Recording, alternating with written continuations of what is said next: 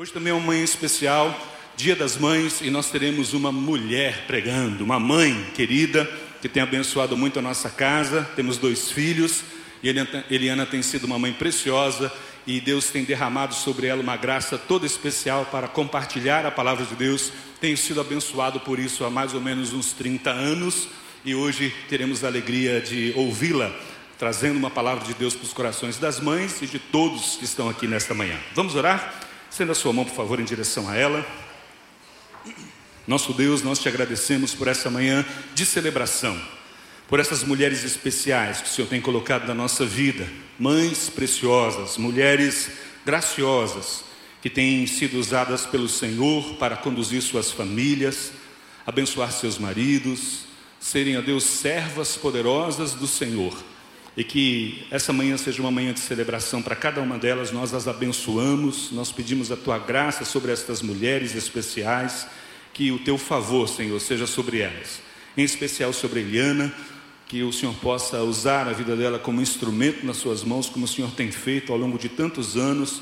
Somos privilegiados por tê-la conosco, nossa casa é abençoada através da vida dela, nossos filhos, como marido, têm sido abençoado e que a palavra do Senhor na boca dela nesta manhã seja poderosa para alimentar os corações de todos nós, não somente as mulheres, mas cada um que está aqui nesta manhã, seja visitado poderosamente pelo teu Espírito Santo. Nós a abençoamos e consagramos este tempo ao Senhor, no nome de Jesus. Amém. Aleluia. Bom dia. A paz do Senhor. Amém? Que dia especial para poder compartilhar com vocês a palavra do Senhor. Eu já recebi uma surpresa lá em casa. A hora que eu acordei tinha um café. Larissa já tinha preparado e uma cesta tão bonita, uma, um vaso de lírios. Pense uma flor cheirosa. Nossa, que coisa linda! E eu me senti muito abençoada. E foi muito bom tomarmos café juntos no domingo.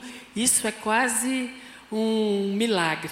Juntar o povo domingo de manhã para tomar café é um milagre, não é? E eu louvo a Deus por estar aqui nessa manhã. Quando o pastor Abraão me chamou para compartilhar a palavra, eu falei: Senhor, que responsabilidade a minha. Mas é muito bom estar aqui. É, nós Somos casados há 30 anos, estamos juntos no ministério. E se tem uma coisa que enche o meu coração, é dividir a palavra do Senhor. Nós estamos juntos no ministério há muitos anos e sempre fizemos tudo muito juntos. E eu gosto muito de abrir a Bíblia e dividir a verdade de Deus com, com algumas pessoas. E nós temos algumas pessoas nessa manhã. Amém? Você sabe como começou o Dia das Mães? Você sabe aonde a história disso? Uma mulher chamada Ana Jarvis, lá no comecinho do, do século passado, 1907, mais ou menos, ela tinha perdido a sua mãe há dois anos e ela então teve a ideia de chegar para o pastor da sua igreja e dar uma sugestão e pedir que é, para o pastor se seria possível fazer um culto de ação de graças pelas mães. É, ela, ela tinha muitas saudades das, da mãe dela e ela sabia que a mãe tinha sido para ela um instrumento muito precioso do Senhor. E ela chega para o pastor, um pastor metodista, e dá essa ideia para o pastor: vamos fazer um culto de ação de graças pelas mães, pelas que já foram, agradecer ao Senhor pela vida delas e pelas que estão ainda. E o pastor achou muito bom. E no dia 9 de maio de 1907, começou o primeiro culto, o culto de ação de graças pelas mães.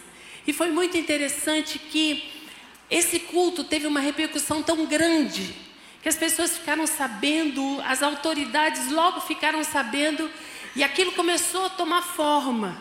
Isso foi nos Estados Unidos, né? E logo, em alguns anos depois, o segundo domingo de maio se tornou oficialmente o Dia das Mães. E essa mulher, Ana Jarvis, quando ela percebeu o que tinha se tornado o Dia das Mães, ela então pensa em tirar isso. Não, não ficou bom. Porque o culto de ação de graça se transformou num momento de comercialização. E aquilo que ela tinha no coração, que era adorar ao Senhor pelas mães, tinha se transformado num grande motivo do comércio. Eu fico imaginando se ela tivesse viva hoje o que ela diria, não é? O que tantas propagandas e tantas coisas acontecem. Mas é, hoje, agradeça ao Senhor, dê as suas ações de graça a você pela vida da sua mãe, pela vida da pessoa que foi importante na sua vida. E você, mãe, agradeça ao Senhor pelo privilégio que você tem e teve de gerar filhos ou de trazer filhos agregados. Lá em casa, é, na nossa família, nós temos quatro é, queridos adotivos e todos eles viveram experiências assim grandiosas. Eu não, eu não consigo imaginar o que seria da vida dos meus irmãos se eles não tivessem trazido os filhos adotivos para viver com eles. É interessante que até as características são parecidas. E hoje, nesse Dia das Mães, eu quero falar de uma mãe. Uma mãe que nós falamos dela no Natal. Você sabe quem é? Maria. E eu queria que você abrisse a sua Bíblia lá em Lucas, capítulo 1.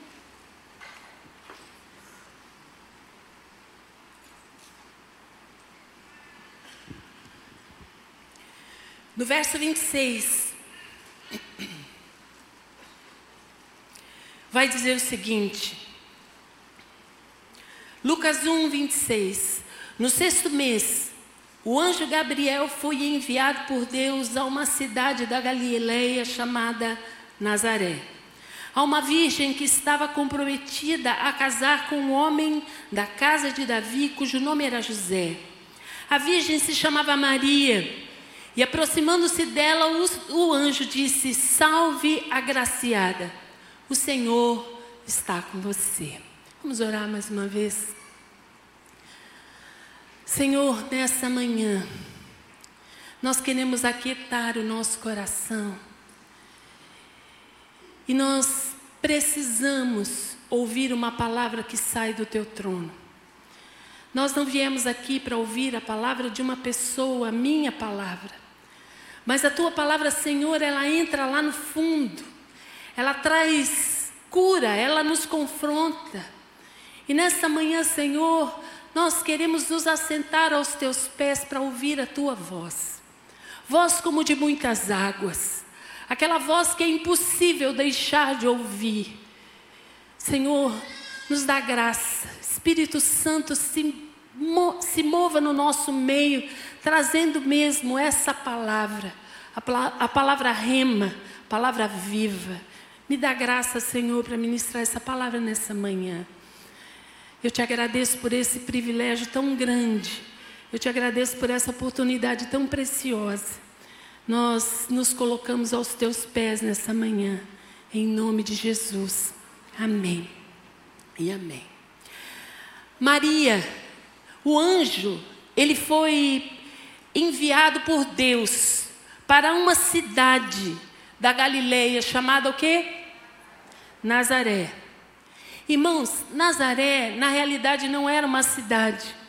Nazaré era uma vila, um vilarejo muito pequeno. Ali moravam 300 ou 400 pessoas. A extensão da cidade era no máximo um quilômetro. Sabe aquela cidade que você entra, tem uma placa, bem-vindo, e na mesma placa, volte logo? Assim era Nazaré. Era muito pequena. E essa cidade era uma cidade de gente pobre, simples. Era uma cidade com que era incrustada na, na, nas rochas ali. Era as grutas, não eram nem casas direito, era um lugar muito, muito simples. E havia um ditado que corria ali naquela época que dizia: Pode vir alguma coisa boa de Nazaré? E esse, esse, essa citação desse ditado popular está em João capítulo 1, verso 46. Era um lugar que não chamava atenção por nada. Não havia ninguém de expressão naquele lugar. Não havia ninguém que pudesse fazer algo especial naquele lugar. Todo mundo era muito simples. E a palavra de Deus nos diz que Deus enviou o anjo Gabriel para esse lugar simples, para esse lugar sem expressão. E ele foi para a casa de uma moça, para uma, uma moça que se chamava como? Maria. Irmãos, nós não adoramos Maria, mas eu não posso deixar de admirá-la. Eu não posso deixar de aprender com essa jovem. Quando o anjo chega para falar com Maria, Maria tinha mais ou menos 12 anos, de 12 a 15 anos, porque era a época que as mulheres se casavam ali naquela cultura.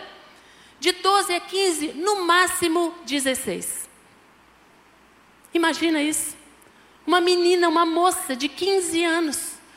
E o anjo é enviado neste lugar, na casa dessa moça. Ela era uma adolescente quase. Mas havia um detalhe aqui no verso é, 27. Diz que o anjo foi para Nazaré, na casa de uma virgem que estava comprometida a casar com um homem da casa de Davi, cujo nome era José. Ela estava desposada, ela estava noiva. O casamento ali, naquela cultura, era um pouco diferente do que é hoje ele acontecia em duas partes, vamos dizer assim. A primeira parte era ah, quando eles eram noivos. E no início havia uma cerimônia de desposório.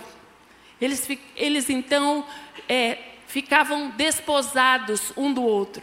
Ah, já é, aquela cerimônia era tão séria, aquele pacto, aquela aliança era tão séria ali no início que só poderia ser desfeita através do divórcio.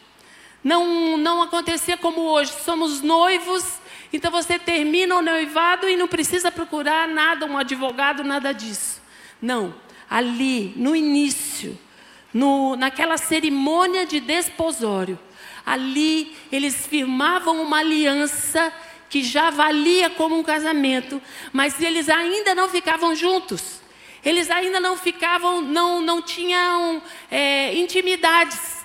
E o noivo, nesse tempo, chegava para a noiva e dizia assim: Eu vou preparar lugar e eu volto para te buscar. Familiar é essa palavra, não é? O noivo falando isso para a noiva: Eu vou preparar lugar e eu vou voltar para te buscar. E o noivo fazia isso.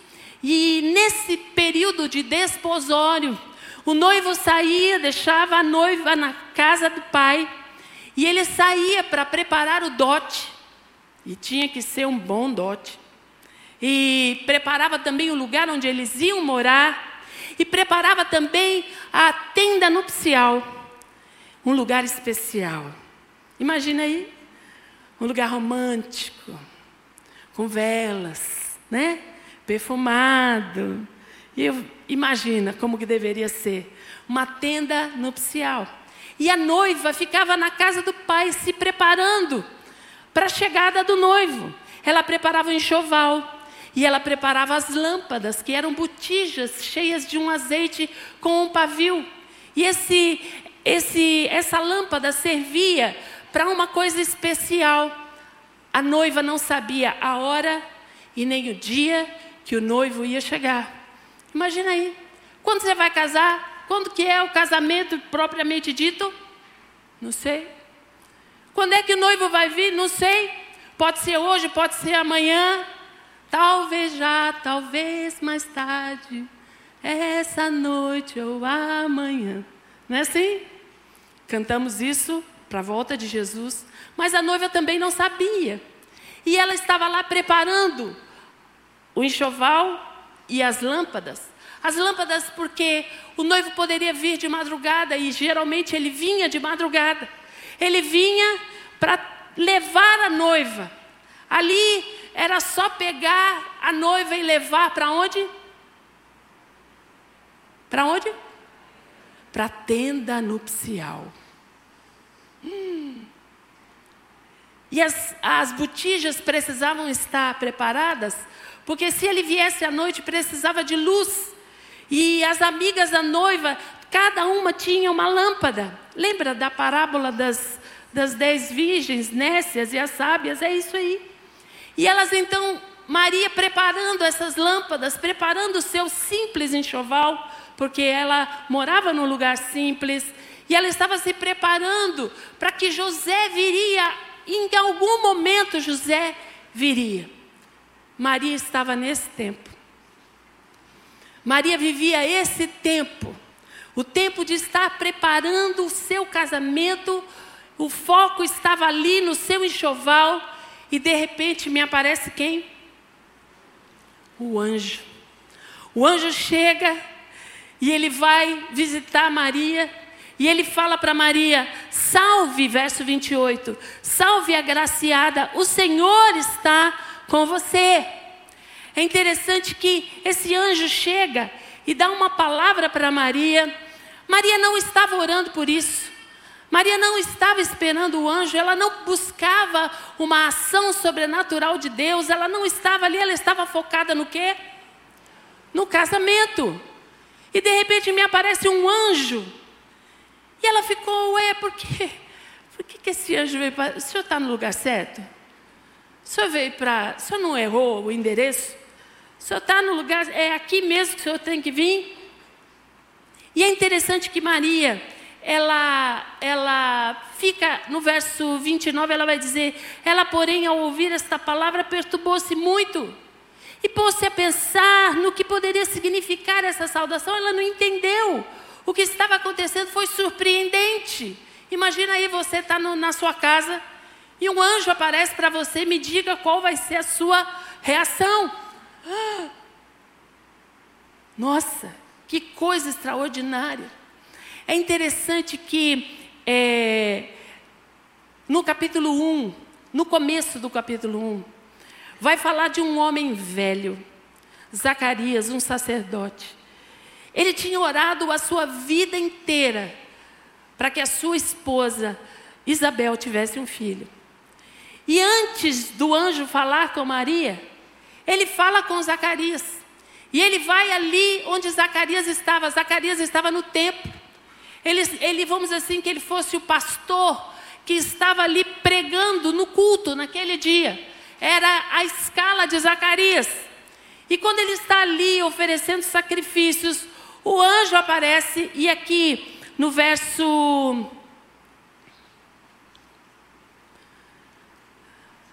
No verso 10. No verso 11. E eis que apareceu a Zacarias um anjo do Senhor em pé, à direita do altar do incenso. Ao vê-lo, Zacarias ficou assustado. E o temor se apoderou dele, e o anjo, porém, lhe disse: Não tenha medo, Zacarias, porque a sua oração foi ouvida. Isabel, sua esposa, dará à luz um filho, a quem você dará o nome de João. Você ficará alegre e feliz, e muitos ficarão contentes com o nascimento dele pois ele será grande diante do Senhor, não beberá vinho, nem bebida forte, e será cheio do Espírito Santo já desde o ventre materno. Ele converterá muitos dos filhos de Israel ao Senhor, seu Deus, e irá diante do Senhor no espírito e poder de Elias para converter o coração dos pais aos filhos, e converter os desobedientes à prudência dos justos, e habilitar para o Senhor um, pro, um povo preparado. Zacarias parou e ficou ouvindo tudo isso que o anjo estava dizendo para ele. Ele tinha orado tanto por um filho. Ele tinha buscado tanto um filho, mas a sua esposa já era velha. Ele também já era velho, os dois velhos. E ele vira para esse anjo e ele fala o seguinte: então Zacarias pergunta anjo: como eu terei certeza disso? Pois eu sou velho e a minha mulher também é, tem a idade avançada. É mais ou menos como se ele falasse assim: olha, você chegou atrasado, já acabou, eu não tenho mais condição de gerar. Não tem mais como essa oração ser respondida. Ele fala isso para o anjo. Ele estava ali, no, no templo, entregando uma oferta ao Senhor, fazendo o culto ao Senhor. O anjo aparece e ele dá uma resposta de incredulidade. Não, não pode mais acontecer. Não, não vai acontecer mais. Você chegou atrasado. E a palavra que o anjo responde para ele, verso 19: Eu sou Gabriel, que estou a serviço de Deus, e fui enviado para falar com você e lhe trazer esta boa notícia. Todavia você ficará mudo e não poderá falar até o dia que estas coisas vierem a acontecer, porque você não acreditou nas minhas palavras, as quais no devido tempo se cumprirá. Zacarias, isso vai acontecer. Mas para você entender que essa sua incredulidade está no seu coração, você vai ficar mudo. E ele ficou mudo durante nove meses. Até o dia que João Batista nasceu. Até o dia que João Batista é, tiveram que colocar o nome em João Batista. E aí ele fala que o nome seria João. Esse mesmo, ano, esse mesmo anjo, depois que Isabel estava grávida há seis meses, já estéreo, já não podia, velha, já não podia ter filhos, o mesmo anjo, depois de seis meses, vai lá e fala com Maria. Maria, uma jovenzinha, 15 anos, irmãos. Ela dá um banho naquele velho Zacarias. Ela dá um banho de abertura ao Senhor.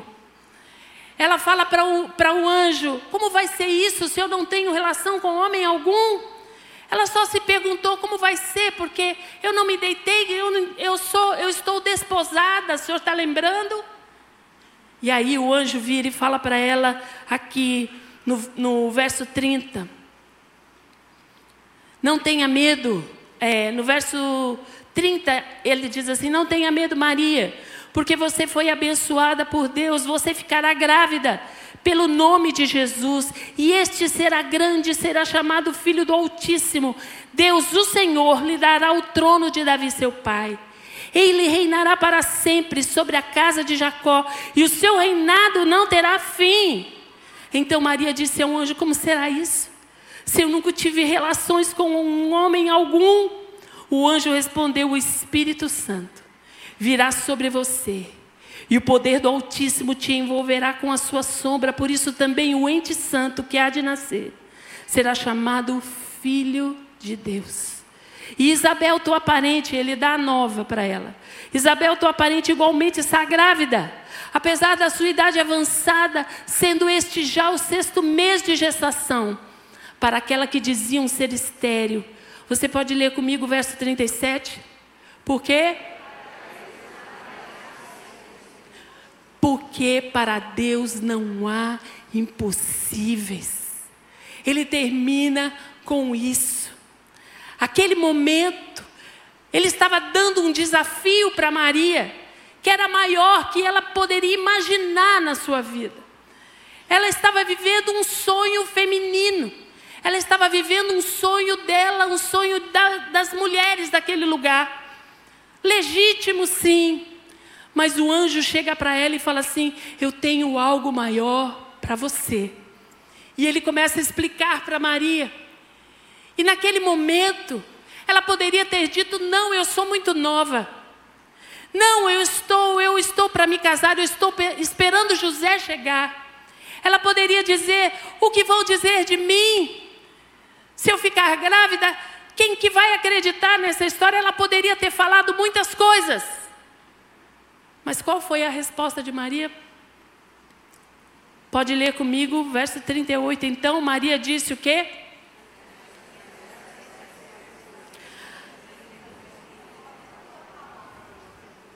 Aqui está a serva do Senhor, que se cumpra em mim a tua palavra.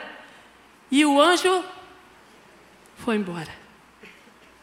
Se cumpra em mim, Senhor. Que se cumpra em mim. Naquela hora, sabe o que estava acontecendo aqui? no desafio que o anjo deu a ela. Ela estava ofertando a sua vida ao Senhor. Ela estava ofertando o seu sonho de casamento ao Senhor. Ela estava ofertando a, a sua honra, porque o que vão dizer dela? Quem é que ia acreditar nessa história? O anjo Maria. Ah, bem que eu desconfiei. Você tinha só cara de santinha. E é interessante que é, ela, vai, ela vai ofertando ao Senhor. E você sabe, cidade pequena, 300, 400 pessoas, o que, que acontece com a notícia? Todo mundo fica sabendo. Maria, sei, sei quem é. Diz, dizem aí alguns estudiosos que o nome do pai de Maria era Joaquim. Não está na Bíblia isso. Está em livros históricos. E que a mãe de Maria chamava Ana. Imagina, quem é que ia acreditar naquilo que ela tinha ouvido do anjo? Mas você sabe que aquele, naquela visita do anjo a Maria, tudo mudou. Tudo mudou. Mudou o foco de todas as coisas. O foco não era mais o enxoval. O foco era a palavra de Deus que Deus tinha dado a ela. Mas Deus respeita tanto a aliança, Ele respeita tanto o casamento, que Ele, a única pessoa para quem o anjo aparece mais uma vez, para quem é? Para José. Porque eles tinham uma aliança. E lá em Mateus capítulo 1, verso 18 até 25, nós não vamos ler esse texto. O anjo chega e fala para José em sonho. Por que, que o que aconteceu quando José soube que Maria estava grávida? Eu vou sair, eu vou, eu vou, eu vou sair é, sorrateiramente. Ninguém nem vai ver, eu vou embora. Porque o único que poderia acusar Maria de adultério seria José. E ele conhecia Maria. E ele sabia que Maria não tinha feito isso mas ele não tinha condições de aguentar aquela barra. Então ele pensa: eu vou fugir secretamente. Mas enquanto ele pensava em fugir secretamente, o anjo do Senhor vem até ele e fala: Não faça isso, José. Porque essa que é, o ser, aquele bebê que ela está gerando, é fruto do Espírito Santo de Deus. Deus dá essa palavra a José, e eu quero dizer aqui uma palavra aos casais. Deus sempre fala com os dois. Sempre. Quando Deus dá uma palavra para o Silvio, eu posso ir buscar de Deus. Deus vai falar comigo também. Sempre. Porque Deus respeita a aliança. Não tem essa de eu vou fazer, ah, Deus me mostrou e você fica aí. Não. Se Deus falou comigo, e foi Deus que falou comigo, Deus vai falar com ele também. E foi assim com José. E José, ele traz Maria. Eles adiantam o casamento. Ele traz Maria para viver com ele, mas eles não têm nenhuma relação nesse tempo. Imagina que situação, tudo mudou para José também. Tudo mudou, tudo, tudo virou de ponta cabeça. E à frente desses dias vieram dias turbulentos. A barriga de Maria começou a crescer. As acusações começaram a vir. Os julgamentos, os abandonos. As pessoas não ficavam mais perto deles porque ninguém acreditava naquela história. Quem ia acreditar? E, ela foi é, tão nova. Ela foi vivendo uma, uma desonra das pessoas. As pessoas não, não estavam mais junto com ela. Quem ia acreditar? Mas ela tinha, lembra? Quando o anjo falou com ela, que se cumpra em mim a tua palavra. Naquele dia, naquele dia, ela entregou ao Senhor a sua honra. Ela sabia qual era a verdade de Deus na sua vida. Ela sabia qual era, da onde tinha vindo aquele bebê. Ela sabia a verdade que o, da visitação do anjo sobre ela. E essa certeza da verdade fez toda a diferença. em dias turbulentos, a mentira do inferno, ela quer parecer verdade. Em dias que você está vivendo situações muito difíceis, parece que a verdade de Deus sobre a tua vida fica nebulosa. Parece que a, a mentira do inferno se levanta, e foi assim naqueles dias. Tanto foi assim que no dia do recenseamento, que José vai para Belém, ele leva Maria junto. Ele não precisava levar Maria para Belém, porque quem tinha que fazer o recenseamento era José, o homem. Mas ele leva Maria porque a situação estava muito complicada. Imagina levar uma mulher com quase nove meses de gravidez em cima de um burrinho para fazer uma viagem de muitos quilômetros. Ele fez isso porque ele queria preservar Maria das palavras e das insinuações difíceis. Queridos, nós vivemos um tempo onde a nossa verdade tem sido checada dia após dia.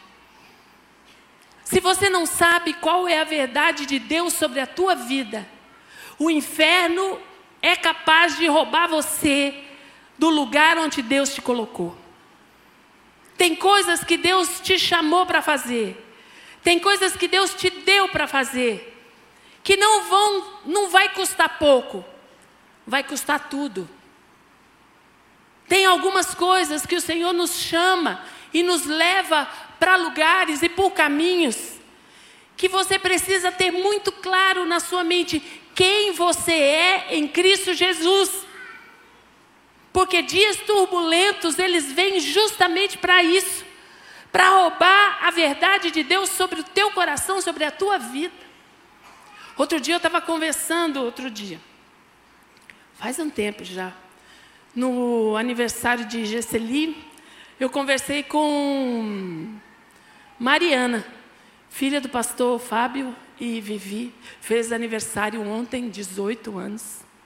Está ali a mãe, não fala muito que a mãe chora, porque ela está lá em Goiás, a mãe está aqui. É, eu conversei um pouco com Mariana. Vivi já tinha me falado do, do chamado de Deus na vida de Mariana, isso já há muito tempo, já adolescente já. Ela já falava com a certeza daquilo que ela sabia que a porção de Deus sobre a vida dela. E eu tive o privilégio de conversar rapidinho ali naquele aniversário. Eu falei, puxa, Mariana, sua mãe me falou da, do desejo que você tem de servir ao Senhor, de, de abrir um orfanato. A menina tem 18 anos, irmãos. Quando eu conversei, eu tinha 17. E esse sonho já vem há muito tempo. Eu falei, minha, sua mãe me falou do desejo que você tem de abrir um orfanato. E ela virou para mim e falou assim: É, tia, me chamou de tia. É, tia, é verdade. Eu quero abrir um orfanato. E ela quer viajar para a Índia, irmãos. Ela, ela fez 18 anos ontem.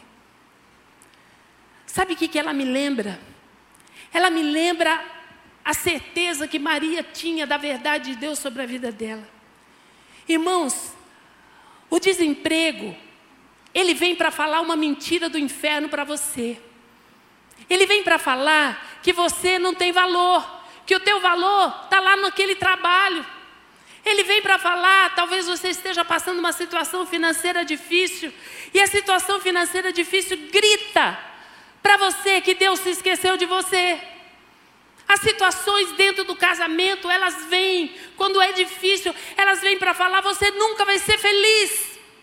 Isso é mentira do inferno. Há uma verdade de Deus que foi plantada no nosso coração, que eu não posso me esquecer dessa verdade no dia difícil. Porque as lutas vão vir, e se você estudar a vida de Maria, você vai ver que a vida dela não foi fácil. Ela foi acusada até no final. Ela viveu, ela viu o sofrimento do seu filho. Ela estava ao pé da cruz quando Jesus foi crucificado.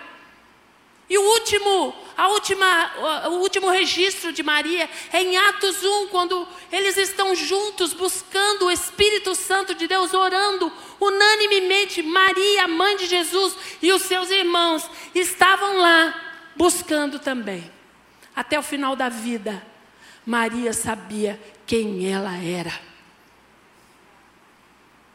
E eu pergunto para você, o quem é que tem falado no teu ouvido?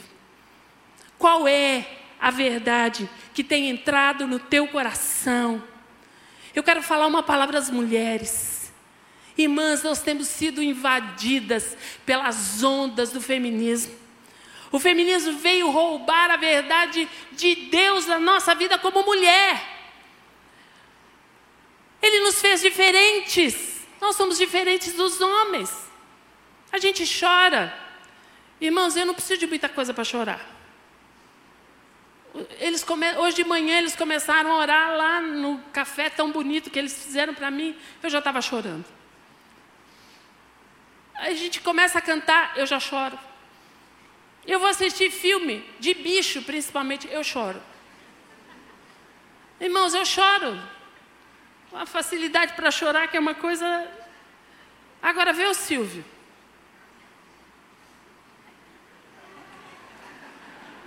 Homem macho. Chora de jeito nenhum. Irmãos, ele não chora como eu, mas quando ele chora, ai, faz a, a lagoa e chora mesmo. Quando o homem chora, ele chora para valer. Nós somos diferentes. Mas por que, que Deus nos fez diferentes? Se nós formos cantar aqui e nós formos dividir mulheres e homens, você vai ver a diferença no timbre. O timbre da nossa voz é diferente, ele nos fez diferentes. E o inferno, ele tem trazido uma mentira para nós. Que você só vai ser feliz, você só vai ser mulher, se você não depender de homem nenhum. Você vai ser feliz se você sair de casa. E aqui eu quero contar uma experiência minha. Quando as crianças eram pequenas, nós primeiro que nós não podíamos ter filhos. Nós não podíamos. E de repente íamos viajar e eu comecei a passar mal, eu comecei a sentir muito sono, eu comecei a sentir enjoo de coisas que eu nunca nem pensei. Fomos lá porque eu achei que eu estava com anemia. Aí eu fomos no médico. E eu falei, moço, eu estou mal. E ele perguntou, e as suas regras, quando vieram? Ah, nem sei, é tão bagunçado, eu nem sei quando veio. Ah, então vamos fazer um exame. Aí fizemos o exame, saímos. Quando eu voltei, estava o médico com aquela rodinha. Sabe aquela rodinha que faz as contas? Aí ele estava com aquela rodinha na mão, e eu vendo aquela rodinha, não sabia o que era. Aí ele virou para nós, estávamos nós dois sentados, e ele virou e falou assim: o bebê vai nascer final de novembro. Ficamos os dois. Hã? Como? Saímos de lá como quem sonha. E fomos no shopping comprar um presente para o bebê que viria. Irmãos, o choro virou em desespero, porque o preço daqueles negócios era assim, absurdo. Um sapato desse tamanho, 100 reais. Sei lá, né? Já faz um tempo. Larissa nasceu dia 21 de novembro, do jeito que o médico falou. Hã? Era, era Gabriel o nome do médico? Eu acho que era. É, dali cinco meses, a gente achou que o milagre era, a Larissa. Dali cinco meses eu fico grávida do William. Dois milagres. E, e não cuida não para ver se não enche a terra. Dois milagres. E eu escolhi ficar em casa. Eu falei, eu não vou deixar meus filhos com ninguém. Nessa época eu trabalhava de desenhista e eu fazia freelancer e trazia serviço para casa, eu tinha essa, essa possibilidade. E eu falei: eu não vou deixar meus filhos com ninguém, eu vou cuidar dos meus filhos. Mas eu não estava preparada para o que viria depois, porque o feminismo já tinha me batido. E eu comecei a cuidar dos meus filhos, de repente eu vi que era muita roupa, muita casa bagunçada. Irmãos, esses dois, você não faz ideia do tanto de roupa suja que eles produziam. Assim, brotava assim. E é interessante que foi, e aquilo foi me consumindo. E eu pensava, eu não, eu não, eu não estudei tudo isso para isso. E roupa, e casa, e, e, e comida, e fralda, e cuida disso e faz aquilo. E chegava o Silvio à noite, o Silvio trabalhava, estudava nessa época, e eu não tinha força para falar com ele, porque eu estava exausta. Isso começou a trazer para mim a mentira do inferno, começou a se levantar. Está vendo? Você está aí agora, estudou tanto, está aí. Lavando roupa, passando roupa, fazendo comida, cuidando de bebê, limpando bumbum de bebê, dando mamadeira. E aquela, aquela mentira começou a entrar. Porque quando você não sabe da sua verdade, a mentira entra. Quando você dá lugar, a mentira vai fazer lugar na sua vida. E o interessante foi que eu comecei aquela casa, que era uma casa que nós tínhamos arrumado tão linda, a casa era linda, irmãos. Era muito bonita aquela casa. Aquela casa começou a me apertar. Eu não tinha prazer naquela casa. Aquela casa não, não, não era, um, era como se fosse uma prisão para mim. Irmãos, eu estava naquele lugar bonito, numa casa bonita, com um casamento que, eu, que nós desejamos tanto, casa, casamos apaixonados. Estávamos com dois milagres dentro de casa e o inferno mentindo para mim, falando para mim que o meu, olha o meu valor, olha aí, você está aí lavando roupa, está aí. E eu comecei a, a, a me deixar vencer por essa mentira. Eu comecei a ver as coisas cinza. Eu não conseguia mais ver a vida colorida. Eu comecei a ver, ver a vida cinza. Eu não tinha prazer nos milagres que Deus me deu. Eu não tinha prazer na casa que eu estava naquele momento. Eu achava que eu seria feliz se eu estivesse fora mas eu que tinha escolhido ficar dentro, Silvio nunca pediu para eu ficar ali. Eu que quis, eu que desejei. Mas o inferno, quando a, os dias turbulentos chegaram, ele me pegou de jeito. Mas uma amiga, Eliana, ela e amigo serve para isso, viu, irmão? Amigo serve para chegar para o outro e falar assim: ó, oh, tá errado isso aí que você está fazendo. Eliana, uma amiga querida, ela chegou lá em casa, foi lá em casa, fazer uma visita, uma visita de meia hora, acho que foi. Ela chegou, sentou comigo e falou assim: Eliana, cuidado com esse caminho que você está indo. Esse caminho que você está indo é perigoso. Ele não tem volta. Foi isso que ela falou. Ela não orou por mim, ela não, não fez nada, ela foi embora. Eu fiquei com aquela palavra e fui para o meu quarto, fechei a porta do meu quarto. Irmãos, eu sinceramente eu não me lembro o que eu fiz com as crianças. Eu acho que eu amarrei eles no pé da mesa para poder ir para o quarto fechar a porta. Eu fechei a porta do meu quarto, eu ajoelhei, eu me lembro dessa cena como hoje. E eu levantei as minhas mãos.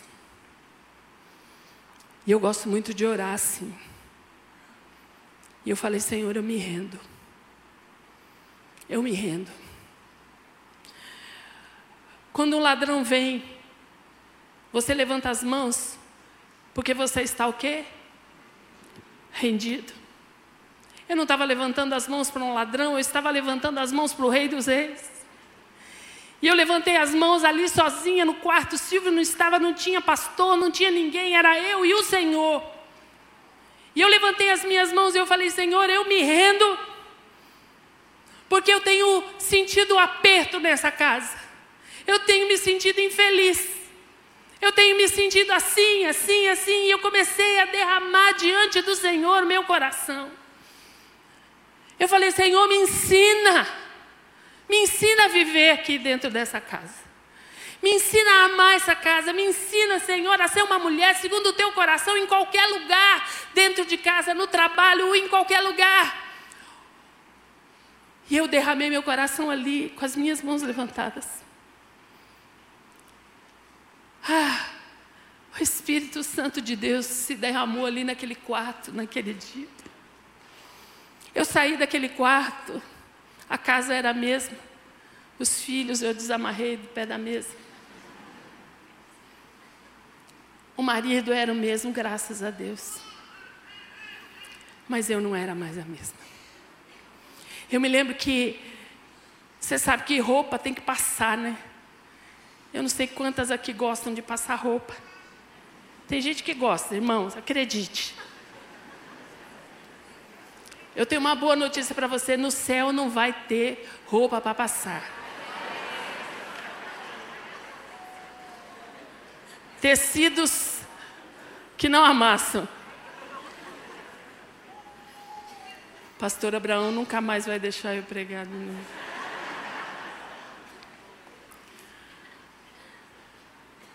Tinha uma montanha assim para passar. Eu saí daquele quarto, eu olhei para aquela montanha. Eu falei, minha filha, é você ou eu hoje? Eu peguei aquela roupa. Porque eu achava assim, eu vou passar roupa? Ai, que coisa do inferno mesmo, não é? E Deus me deu uma, que coisa do inferno é meu pensamento, não passar roupa. E Deus me deu uma, uma estratégia ali, eu pegava a roupa e eu orava pela dono da roupa. Então, se era a Larissa, orava pela Larissa, se era o William, orava pelo William, orava pelo Silvio, orava por mim, e orava pela Larissa de novo e pelo William. Pela Larissa e o William foi assim muitos. Olhava pela casa quando era um lençol, alguma coisa. Irmãos, adivinha? Aquela montanha sumiu. E eu dei glória a Deus. Eu falei, Senhor, eu estou feliz. Eu estou inteira aqui dentro de casa. O meu valor não está nisso. Talvez hoje o inferno esteja gritando para você uma coisa que é uma pura mentira. E você sabe da verdade de Deus. Tem pessoas aqui que Deus tem chamado para o ministério, mas você está agarrado no teu sonho. No teu pequeno sonho. Maria podia ter ficado agarrada naquele sonho dela. Não, eu quero me casar, anjo, não vou abrir mão disso. Ela podia ter falado não, não é verdade? Podia ou não? Podia ter falado. Mas o que, que ela fala? Que se cumpra em mim. Irmãos, a verdade de Deus, ela precisa estar presente no teu dia a dia.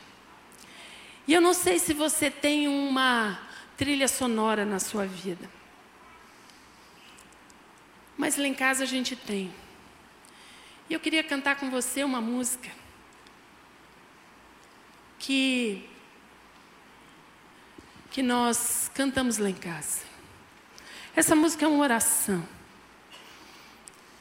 Essa música é uma palavra que eu, que eu cantei muitas vezes. Ensina-me a entregar os meus caminhos nas tuas fortes mãos e simplesmente nelas descansar. Você está desempregado? Pede para o Senhor.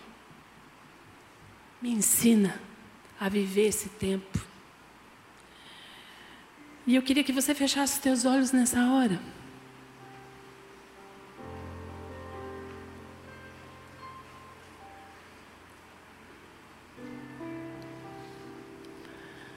Ah, Senhor.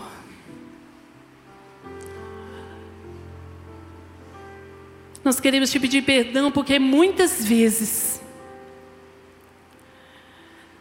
nós abrigamos a mentira do inferno no nosso coração.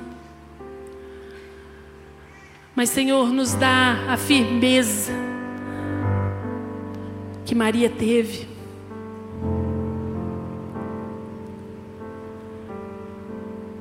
E eu queria convidar você. Se o Espírito de Deus falou com você nessa manhã, e você precisa se render a Ele,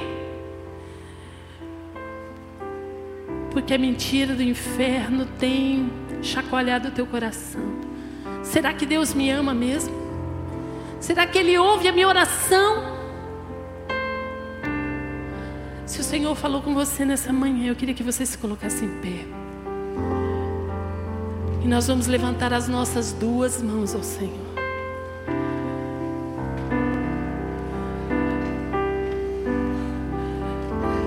Diga para Ele: Eu me rendo. Eu me rendo à tua verdade. Eu me rendo.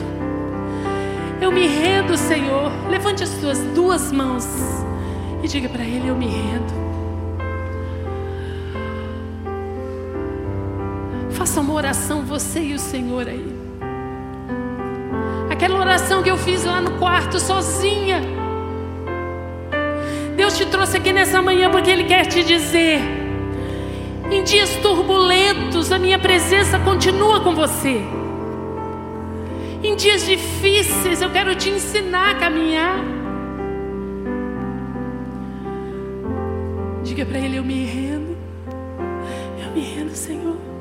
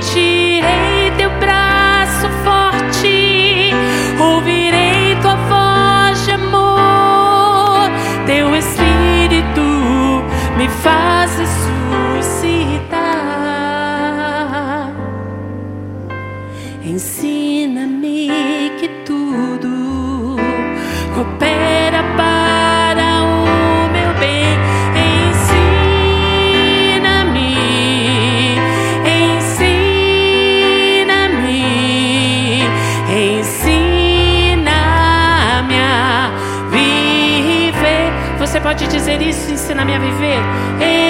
Ensina-me, ensina-me, ensina-me a viver. Podemos cantar do início, se você sabe, cante.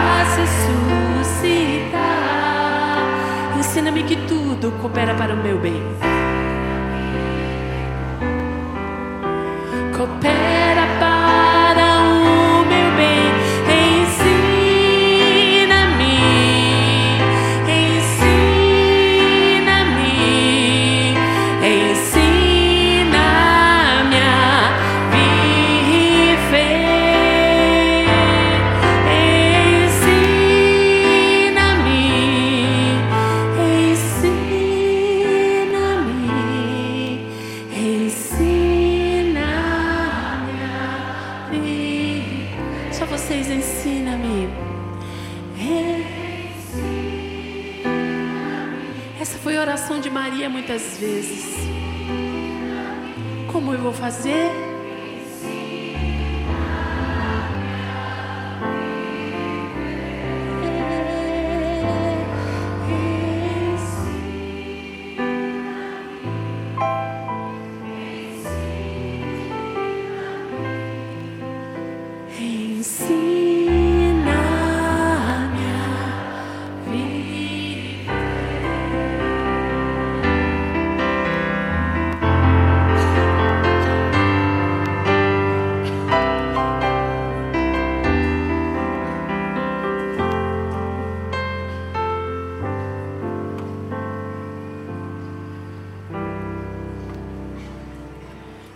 Agradecemos por essa manhã, Senhor. Te agradecemos pela tua graça. Te agradecemos, te agradecemos pela tua verdade. Obrigada, Deus. Obrigada, obrigada, obrigada. Que nos dias turbulentos nós podemos contar com a tua presença. Todos os dias, todos os dias. Que o Senhor te abençoe, que o Senhor te guarde. Que o Senhor levante o rosto dele sobre você e te dê a paz. Que esses dias sejam dias de ouvir a voz do Senhor, de saber quem você é. Deus te abençoe. Deus te abençoe, mãe. Que Deus te ensine a ser mãe segundo o coração dele.